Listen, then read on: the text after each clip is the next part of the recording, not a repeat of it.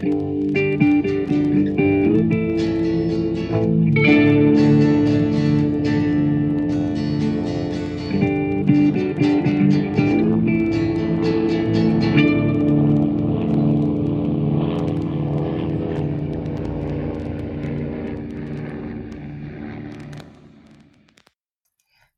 und herzlich willkommen zu einer neuen Folge Mesh unter Messer.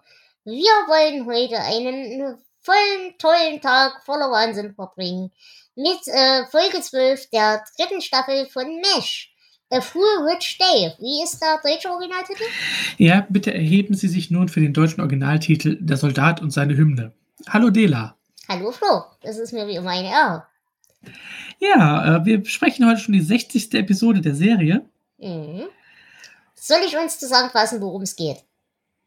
In der Serie. In dieser Folge. Ja, kannst du gerne machen. Weil im Prinzip ist das hier wieder sowas wie eine Dear Dead Folge. Die hatten wir ja in den vorhergehenden Staffeln schon auch ab und zu mal. Äh, diese Dear Dead Folgen sind eben immer die, wo Hawkeye an seinen Vater schreibt. Diesmal schreibt er aber nicht, sondern er hat ein Tonbandgerät äh, geschenkt bekommen von äh, Father McCoy. Äh, denn äh, das war ein Geschenk und er selber hat aber ein schlechtes äh, Gewissen, das zu behalten. Ja, jedenfalls, äh, Hawk läuft mit dem Tonbandgerät durchs Zelt und erzählt von seinem letzten Tag im OP. Also nicht von seinem letzten Tag im OP, sondern von quasi gestern. Und ja, da ist auch eine Menge wieder passiert, denn es wird ein luxemburgischer Soldat eingeliefert. Und weil äh, niemand weiß, wie er aussieht und eben neben diesem Soldaten noch eine ganze äh, Horde anderer kam, äh, verwechselt man ihn mit einem äh, der Gefallenen. Ja, bis er dann zu seiner eigenen Gedenkfeier auftaucht. Lebendig. Ja, aber der Luxemburger ist nicht der einzige auswärtige Gast, den wir haben. Wir haben auch noch einen äh, ziemlich durchgeknallten türkischen Soldaten. Genau, der will aber, der hat ein gebrochenes Schlüsselbein mindestens, äh, will aber absolut keine Behandlung, sondern will eigentlich nur zurück an die Front. Äh, ein Wunsch, den man ihm ja eigentlich ganz gerne erfüllen würde, wenn man ihn denn verstehen würde. Aber Hawkeye äh, versucht dann letzten Endes doch ihn zu überlisten, äh, um ihn auszunocken, um ihn zu operieren. Äh, allerdings hat das Ganze äh, ein paar Kollateralschäden zufolge. Außerdem Ja, kommt ein Typ mit Jeep vorgefahren, der unter Waffengewalt die Jungs zwingt, sich über die Triageregeln hinwegzusetzen und stattdessen äh, ja, seinen Kumpel primär zu behandeln. Das tun sie dann auch. Sie retten den Kumpel und auch dann den Mann mit dem Gewehr, als dieser nach der Aktion zusammenbricht. Ja, es ist also viel los und es ist wie in den Dear Dead-Folgen äh, viel durcheinander. Deswegen würde ich sagen, nehmen wir mal die einzelnen Storylines äh, uns einzeln vor. Mhm. Ich denke, die wichtigste ist erstmal die mit der Waffengewalt, oder? Äh, ja, würde ich auch sagen. Dann gehen wir gleich auf die. Also es kommt ein ziemlich großer, bäriger Typ. Äh, der sieht auch aus, als hat er ein paar Tage im Schützengraben gelegen. Äh, gelegen. Also er ist äh, staubig und schlammverschmiert und sieht auch allgemein nicht allzu fit aus. Äh, er ist sehr wortkarg, aber er macht sehr deutlich, was er möchte. Und natürlich, ähm, wie gesagt, das Camp ist gerandete voll mit Verwundeten. Und eigentlich ist sein, sein Typ, den er da mit in seinem Jeep hat, also der kam nicht mit dem üblichen Transport, äh, ja, eigentlich nicht unbedingt so ganz vorn auf der Liste. Aber er hat halt sehr deutliche Argumente, die er dann auch zuallererst gegen Frank und Raider vorbringt. Er hält seine Argumente Frank und Raider unter die Nase und das ist sein Gewehr. Und ähm, Frank natürlich erstmal komplett dagegen, aber der Angstschisser, der er ist, rennt er dann zu Henry in den OP. Und dann geht das dann los, also sie müssen operieren.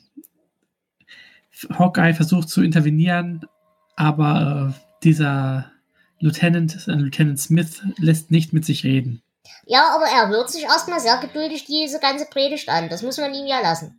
Ja, er ist nicht, ähm, also er ist nicht kein komplett durchgedrehter Typ, Genau. sondern er ist äh, sehr ruhig, aber ähm, Meinungsstark. sehr meinungsstark, genau. Was ich allerdings sehr schön finde, also bei, bei Frank lässt er sich ja so überhaupt nicht auf Diskussionen ein. Äh, interessanterweise fand ich, war er zu Raider sehr freundlich. Also er hat gegenüber Raider, weil äh, Frank, wie gesagt, rennt ja ins, ins Zelt, ins OP-Zelt und äh, möchte sich bei Henry beschweren. Und äh, Raider steht dann mit ihm draußen alleine. Vader hat natürlich fürchterlich Schiss, hätte ich in der Situation auch.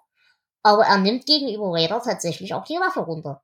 Und er, er bedroht auch Vader nicht aktiv. Das fand ich Also- eigentlich ganz niedlich. Man bedroht Raider auch nicht.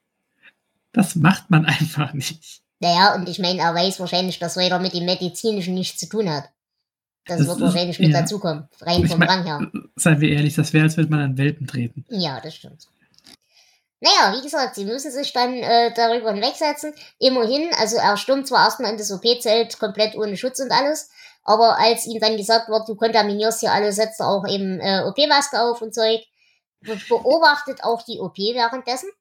Er ist da also einsichtiger als so, so mancher äh, Corona-Leugner heutzutage. Ja, ähm, Ja, er ist ja auch zufrieden, dass äh, sein Kumpel und das Messer kommt, dass es sich um ihn gekümmert wird. richtig. Und Da er, hat er ja schon erreicht, was er erreichen wollte erstmal. genau, er ist dann auch hinterher ganz ruhig. Also sie, er sieht, dem wird geholfen und so. Äh, er, er lässt auch da nicht zu, dass das irgendwie äh, wieder, dass da Fehler passieren. Also er scheißt die Leute auch zusammen. Jetzt konzentriert euch, hört auf euch zu belüffeln und so weiter. Was ich auch ehrlich gesagt verstehen kann. Mhm. Aber als die OP dann vorbei ist, ist er ja auch ruhig. Ja, und Trapper will ihn gerade nach Hause schicken, hier von wegen deine Heldennummer ist vorbei, du kannst jetzt gehen. Und in dem Moment klappt er auch zusammen und ist wahrscheinlich sogar schwerer verletzt als sein Kumpel, wie sich dann rausstellt. es war also vielleicht doch keine Ruhe, sondern einfach nur der Blutverlust. Mhm. Also äh, steht fest, wer als nächstes auf den OP-Tisch kommt. Genau. Ja, Auf den OP-Tisch kommt nicht mehr äh, die eine Leiche, die sie aus dem Transporter gezogen haben, neben den anderen verletzten Soldaten. Äh, die wird einfach erstmal irgendwo hingeschafft und verloren. Jetzt weiß niemand, wer das ist, weil er keinen keinen Doctag mehr dran hat und so weiter. Und äh, sie vermuten, das ist der äh, Angehörige einer luxemburgischen Streitkraft. Um ehrlich zu sein, habe ich gar nicht gewusst, dass die Luxemburger da mit drin hingen in der ganzen Geschichte. Hast du das gewusst, historisch? Nee, habe ich auch nicht gewusst. Und dass Luxemburg überhaupt genug Leute hat, um welche wegzuschicken, wundert mich. Naja, aber ich meine, die Tatsache, dass sie sich um einen einzelnen Soldaten so äh, sorgen, dass dann der Generalstab vorbeikommt und so weiter, das spricht ja auch dafür, dass die wahrscheinlich nicht allzu viele Leute im Feld haben. Ja, das denke ich auch. Ja, denn es kommt ein Abgesandter eben dieser luxemburgischen Streitkräfte, möchte sich nach dem Wohlergehen seines Soldaten erkundigen, bekommt dann mitgeteilt, ja, nein, also der ist wahrscheinlich tot und möchte dann die Leiche bergen, aber die Leiche ist weg. Ja, was eine fantastische Reaktion von Henry wieder nach sich zieht. Äh, ja, ja, nein, machen Sie sich keine Sorgen, das passiert uns ständig. Das ist auch irgendwie nicht so vertrauenserweckend, würde ich mal sagen. Aber er hat ja einen Lösungsvorschlag. Er schlägt dann vor, okay, wenn wir schon die Leiche nicht mehr äh, ehren können, dann machen wir einfach einen, einen Gedenkdienst quasi so. Und äh, so kommt's auch. Wir versammeln uns, wir spielen die Hymne und so weiter und so fort. Und während eben diese luxemburgische Hymne spielt und alle ganz ergriffen sind, äh, wacht plötzlich im Ruheraum ein Mensch auf, klein, etwas dicklich, mit Bart, also so, na, wie du dir einen Franzosen halt so vorstellst als Klischee. Oder einen Luxemburger, aber das kann, glaube ich, im Camp auch niemand auseinanderhalten. Und ja, steht halt auf mit seinem gebrochenen und eingegipsten Arm und läuft äh, neben den General, um seine Hymne zu salutieren. Dieser dreht sich dann einfach um, erkennt seinen Soldaten, umarmt ihn und knuddelt ihn und freut sich wohl, dass er doch noch lebt. Und alles Ja. ist gut. Ich vermute, es waren die beiden einzigen Luxemburger. Ja, ähm, und dann haben wir eben noch einen weiteren Gast, nämlich einen verrückt gewordenen Türken. Der hat, wie gesagt, eine Schulterverletzung. Ich weiß nicht genau, ich glaube, ich glaube, es wird gesagt, das ist das Schlüsselbein. Hm, Ja, Und unter dem Aspekt kann ich das verstehen, dass da noch so rumgehüpft ist, weil ich habe ja mit dem gebrochenen Schlüsselbein auch noch mal eine Stunde weiter Kampfsport gemacht. Bis ich dann mal gemerkt habe, oh, da tut ja doch was weh. ähm, ja, er hat überhaupt keinen Bock und sieht überhaupt nicht ein, warum er jetzt da äh, von Spritzen bedroht wird und von komischen weißen Männern in irgendwelchen komischen Anzügen. Äh, entreißt dann auch Henry die Beruhigungsspritze und lockt ihn erstmal aus. das fand ich auch eine sehr schöne Szene. Wenn Henry dann zu Boden geht mit der Spritze in der Hand. Und äh, dieser türkische Soldat dann weiter rennt und Hawkeye und Raider hinterher. Der fuchtelt mit einem Messer und einem Beil rum in der Küche. Und langsam versteht Hawkeye, was er denn eigentlich damit sagen will. Und mit Hawkeye Hilfenahme eines Wörterbuchs. Ja, und Hawkeye nimmt auch ein Beil und Raider wird immer blasser. Das ist so süß. ja. Und dann wird erstmal äh, Kohl gehackt. Genau. Unter wildem Geschrei. Man einigt sich dann darauf, dass das einzige Wort, was der Junge versteht, Chinese ist. Und immer wenn er Chinese sagt, haut er eben auf diesen Kohlkopf ein. Worauf wir eben äh, dann schließen, okay, da will einfach nur weiter Chinesen töten. Und dieses Pantomim-Spiel fand ich tatsächlich mit das Beste an der Folge. Ja. Also wie sie dann untergebrochen im Englisch, äh, du kannst so viele Chinesen wie du willst und so weiter und so fort. Und ja, ähm, sie stoßen dann auf diese neue Abmachung an mit äh, ja einem Getränk äh, mit äh, Betäubungsmittel versetzt. Blöderweise ist Raider halt Raider und Raider verwechselt die Tassen. Also geht der nächste zu Boden. Also genau, noch nicht, noch nicht. Das ist ja extra so gedacht. Eigentlich ist der Gedanke, Raider soll sich ausziehen, soll dem Soldaten seine, seine Dienstklamotten geben wo ich mich auch frage, wie sollte er in Vaders Klamotten reinpassen? Weil. Ein Bein ist immerhin dann bedeckt. Ja. Also, da ist schon ein ziemlicher Unterschied zwischen dem kleinen Raider und diesem großen, bärigen Soldaten. Naja, und die Idee ist halt eigentlich, dass wir Raider mit dem äh, Mann in den Jeep setzen, ihn zur Front fahren lassen und äh, eben auf dem Weg des Betäubungsmittels funktioniert, damit Raider ihn wieder zurück in den OP bringen kann. Aber wie gesagt, Vader hat halt äh, in seiner Panik die Tassen verwechselt und hat selber das Betäubungsmittel gesoffen. Aber immerhin, ah, unser Soldat ist kein Arschloch, denn er bringt Vader wieder mit nach Hause. Ja, es hat fast geklappt, nur halt andersrum. Genau. Und äh, ja, er klaut dann einfach den Jeep, in dem er sitzt und fährt wieder zurück an die Front, nachdem er Vader abgesetzt hat. Dann kann es auch nicht so schlimm gewesen sein. Genau. Ja. Ja, und die Folge endet dann halt äh, weiter im Zelt, wie äh, Hawkeye eben seine Unterhaltung mit seinem Vater zu Ende, also mit seinem Vater zu Ende bringt, wie er äh, Trapper ab und zu noch ins Mikrofon reden lässt. Er lässt Raider und Henry ins Mikrofon schnarchen. Ja, also eine, äh, sehr, ein sehr versöhnliches Ende.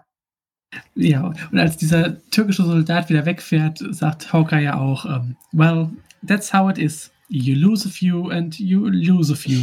genau. Ja, wer hat dir denn die Folge gefallen? Ja, hm, eigentlich mag ich ja diese Dear Dead-Episoden, aber ähm, normalerweise haben die so für jede Figur separate Handlungsstränge mhm. und das war mir in diesem Fall ein bisschen zu, viel. Genau, so durcheinander. Und äh, ja, deswegen würde ich sie eher im Mittelfeld anordnen. Also ich äh, würde sagen, ich gebe hier äh, fünf von zehn schlafenden Mesh-Mitarbeitern. Ja, ich würde auch sagen, äh, fünf von zehn geklauten Jeeps. Mir hat die Folge durchaus Spaß gemacht, aber es war auf jeden Fall auch von den Dear Dead-Folgen noch nicht die beste. Also sie war schon relativ durchschnittlich.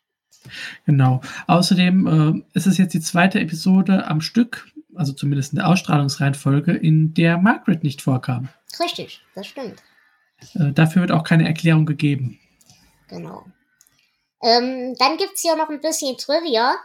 Denn ähm, ganz am Anfang, als eben das Thema Triage erklärt wird, das dient natürlich dafür, dass der äh, Zuschauer das, diesen Begriff lernt. Aber ähm, Hawkeye erklärt halt seinem Vater, was eine Triage ist, was insofern witzig ist, weil eigentlich etabliert ist, dass sein Vater selber Doktor ist und also ja. eigentlich wissen müsste, was das ist. Und es fällt noch ein ganz fantastischer Satz, denn äh, Frank regt sich wieder mal darüber auf, dass Klinger in Frauenkleider rumläuft. Klinger, I wanna see you out of the dress tonight. Und Klinger, never on first date, so. Also, äh, Klinger, ich will dich aus diesem Kleid haben, heute Nacht noch. Und äh, Klingon, nein, niemals am ersten Date so. Ich fand das auch am Anfang zwischen Frank und Radar ein sehr schönen Dialog, wenn, wenn Frank äh, wütend ist, was ist aus dem Salutieren geworden? Und Radar ganz lapidar ist mir auch ein Rätsel, Sir. ja, also die hatte schon schöne Momente und gerade der Handlungsstrang mit dem, mit dem Türken, da hat mir sehr viel Spaß gemacht. Aber so im Großen Ja. und Ganzen war es eher, eher Mittelmaß. Also als, ähm, wir haben ja auch noch nicht gesagt, welch, welchen Jeep der Türke klaut. Es ist nämlich der von dem Luxemburger. Genau. Und ähm, Henry erklärt ihm, oh, das ist mein Corporal. Er will wohl einfach nur sein Bettlagen trocknen. genau. Was ich aber noch ein Highlight an dieser Folge fand, war dann bei dieser Trauerfeier für den Luxemburger, sind dir Klingers äh, Puschelschuhe aufgefallen. Ja, fantastisch. Oh, die fand ich großartig. Ja, das stimmt. Ja. Also es ist keine Folge, die wehtut, aber es gibt definitiv Ja, erheblich. Besseres. Das stimmt. Ja, na gut. Dann würde ich sagen, wenn du nichts mehr zu ergänzen hast. Ja, ich denke, ich bin auch durch. Okay. Liebe Hörer und Hörerinnenschaft, schlaft schön, im besten Fall ohne Betäubungsmittel. Lasst es euch gut gehen und wir hören uns demnächst wieder für eine weitere Folge. In diesem Sinne, Flo, es war mir eine Ehre. Es war wieder sehr schön, Dela. Lasst es euch gut gehen. Tschüss. Ciao.